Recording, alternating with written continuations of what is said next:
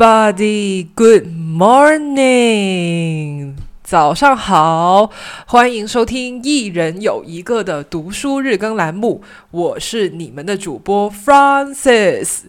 那今天是星期天，你的心情怎么样呢？天气那么好，有没有出去享受春天？嗯，如果你是暂时出不了门，那我抱抱你，我会在节目这里陪着你的。今天想要跟大家分享的书的名字叫做《树木希林人生遗言一百二十则》，不知道大家熟悉不熟悉树木希林这个人呢？呃，树木希林她是一个很有名的日本女演员，她在二零一八年的时候因为癌症去世，终年七十五岁。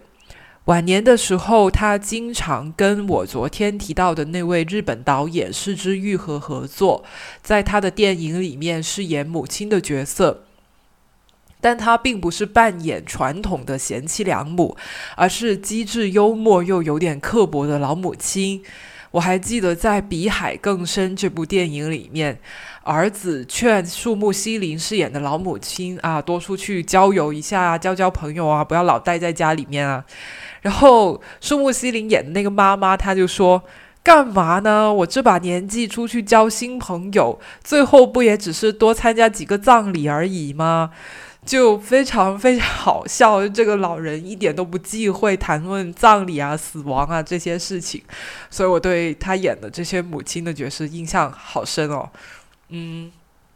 那讲到这里的话，树木希林他本人其实也跟他演过的那些母亲角色有点像，因为也是一个很酷的人。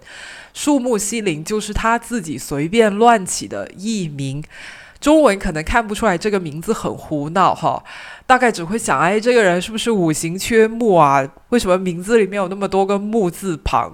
但是如果用日语来念的话，这个名字就很搞笑。呃，我不太，我不会日语啊。我查了一下网上的发音，大概就是 kikikilin 是不是很好笑？就很像有一个人，他听到了什么很好笑的笑话，然后笑到抽搐的时候，那个 咳咳咳的那个声音。他说他自己很喜欢名字里面有叠音，但是 k i k i killing 这个也太多叠音了吧，而且这个叠音也太奇怪了。那所以，树木希林他就是这样一个玩世不恭的人，在接受媒体采访的时候呢，他也时常语出惊人。树木希林人生遗言一百二十则这本书精选了这些年来树木希林说过的金句，并且按照生、病、老、人、情、家。物和死分成了八个主题，那情就是讲夫妻关系的，物物是那个任务的物，是讲关于工作和责任的。那这本书可以说是从各个方面去传递了树木西林的人生智慧。而且这本书的编排也非常的有意思，每一页的正面呢是用粗体大字写的京剧，然后背后就附上了这个京剧出出自的采访原文片段，这样就可以让读者知道这一句话的上下文语境，不那么容易产生误解，非常贴心。因为我们知道嘛，就是语出惊人的观点。是最容易吸引眼球的，也是最容易被误解和招致谩骂的。那他这个书里面附上了，呃，树木西林更详细的阐发这一个观点的文段。那它既增加了这本书的厚度，也体现了呃这个编辑他对逝者的尊重吧。嗯，这本书呢是我在清明假期前到图书馆借的。其实借它是一个很意外的事情，因为它原本并没有在我的清单里面。但是我在书架上面看到这本书的装帧，就忍不住拿下来读了。这本书的封面呢是一片非常郁郁葱葱的绿色，它采用的是树木西林拍摄的一张广告大片。这一张照片，他画用了英国画家约翰·艾瓦瑞特·米雷斯的名画《奥菲利亚》。那在这个画面里面，树木西林就化身躺在水面已经去世的哈姆雷特的情人 Ophelia，但是在这个照片里面呢，他是面带微笑的。我觉得这个画面非常贴合这本书的主题，嗯，因为。是人生遗言嘛，所以就是，而且树木希林他已经去世了。这个画它本身就蕴含了死亡的这个主题，但是它这个画面又是呃布满了充满生机的郁郁葱葱的绿色，同时树木希林在画面里面也是有一个很。呃，很淡淡的微笑的，所以又会冲淡人对于死亡的恐惧，好像反而启示我们，就是一定不要辜负时间，不要辜负人生，要好好的去生活。那这本书呢，我还没有读完，但是我觉得不妨借录节目的契机，把它顺便读一下。那今天的朗读呢，我就想随性一点，我就随便翻开一页，看看是哪一则。遗言，那我就读哪一则？那现在开始，我们就随机朗读吧，看看。好，现在我翻到的是一百一十一页第四十九则遗言。就算变成了这副样子，不也很有趣吗？你去读一读古时传下来的书，大抵写着同样的话。据说自杀者的灵魂要比活着的时候更痛苦万分，这是不是真的？我不知道，但我相信他。我是个弱小的人，所以我活着。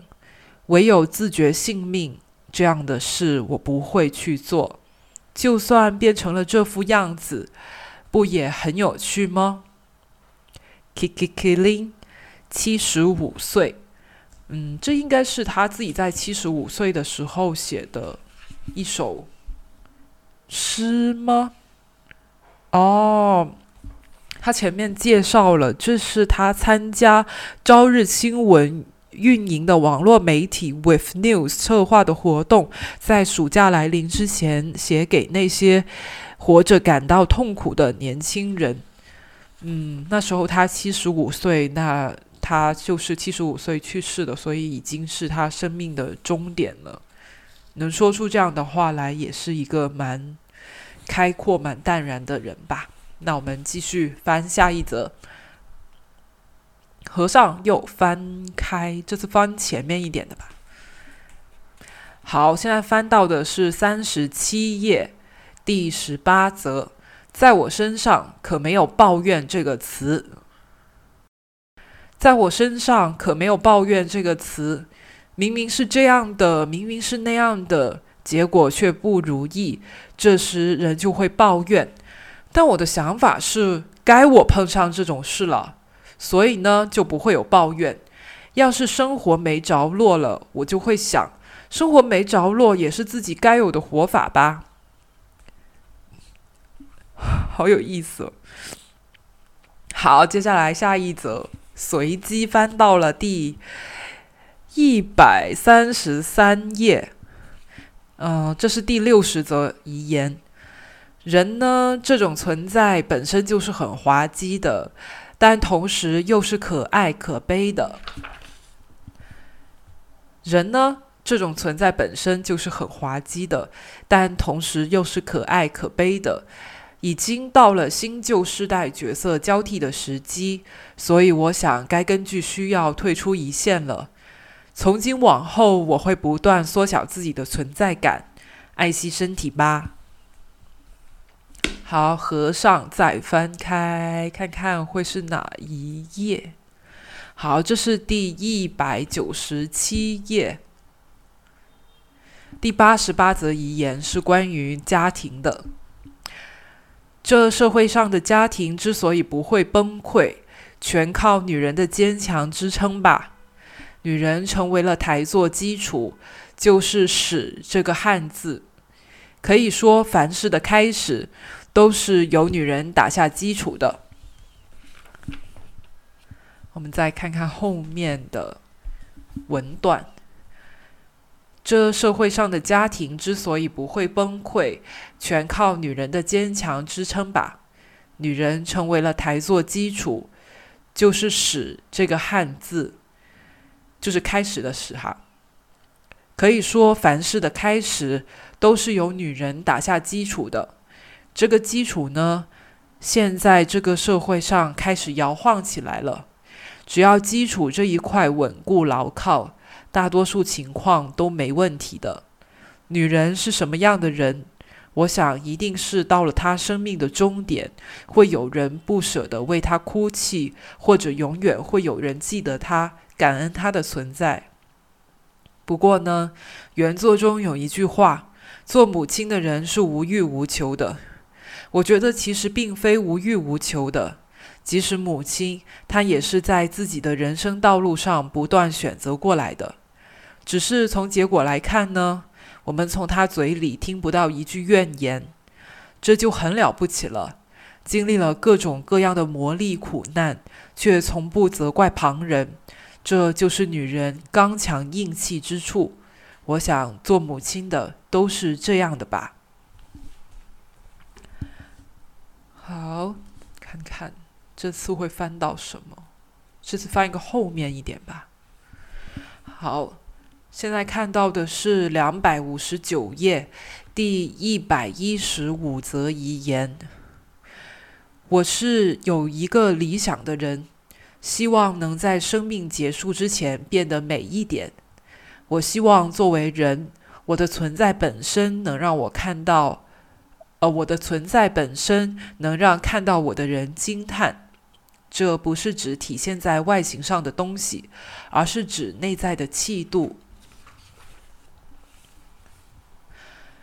最终，我还是会跟孩子一起住的，不是我去照顾他们，是让他们来照顾我。要是为了自己，那还是一个人过比较自在。但是一起住的话，我的女儿、女婿、他们的孩子能够亲眼看到我临终的样子。一直不在一起生活，就没有那种亲身体会了。一个人如果能亲身体会一下人是要死的，我想他就能活得更坚强。我是有一个理想的人，希望能在生命结束之前变得美一点，把某种执念全部抛却，就那么无牵无挂的待着，放松紧张的肩头。我希望作为人。我的存在本身能让看到我的人惊叹，这不是指体现在外形上的东西，而是指内在的气度。好，那我们接下来翻最后一则吧。好，这一则是关于为人处事的，一百一十九页第五十三则遗言。自己筑起一道墙，把自己关起来的年轻人很多。明明可以活得自由自在的，自己非要把日子搞得不好过，真是浪费可惜了。本来并没有什么墙壁的嘛。好，我看一下后面的文段，大部分都是跟前面这个一样的，那我就不读了。嗯，那要不再读一则？时间好短哦。放一个浅点的，好吧？我觉得这一则很适合结尾。第五十五页二十七则遗言，请大家凡事，请大家凡事要往有趣的方面去想，活得开心一点，不要太努力，但也不要泄气。赠言吗？让我这样一个来日不多的人给大家赠言，这也太那个了。这话让我说起来就有点冒昧吧。任何东西它都有正反两面，哪怕遇到天大的不幸，我也总会想哪里应该能见到光亮。当然，幸福也不会一直长久，所以当你遇到挫折无路可走时，你也不要老盯着让你受挫的那块地方，你可以稍微后退一步来看。只要有了这一份从容。你就会觉得人生也并非全部一无是处呢。如今的我总会这样想。请大家凡事要往有趣的方面去想，活得开心一点。说让我们共勉吧，又不免冒昧了。不过我就是这样想的，不要太努力，但也不要太泄气。哦，我觉得这一则做 ending 超棒的，因为我也知道最近大家日子都挺不好过的，疫情反反复复，上海的风控又很严重。嗯，我们就算不是生活在上海，看到他们求救的消息，也会觉得很灰心丧气。怎么说呢？这一则遗言感觉是丧中又丧中又有点希望，所以还挺好的。那今天我们的节目就到这里结束吧，我们明天再见，拜拜。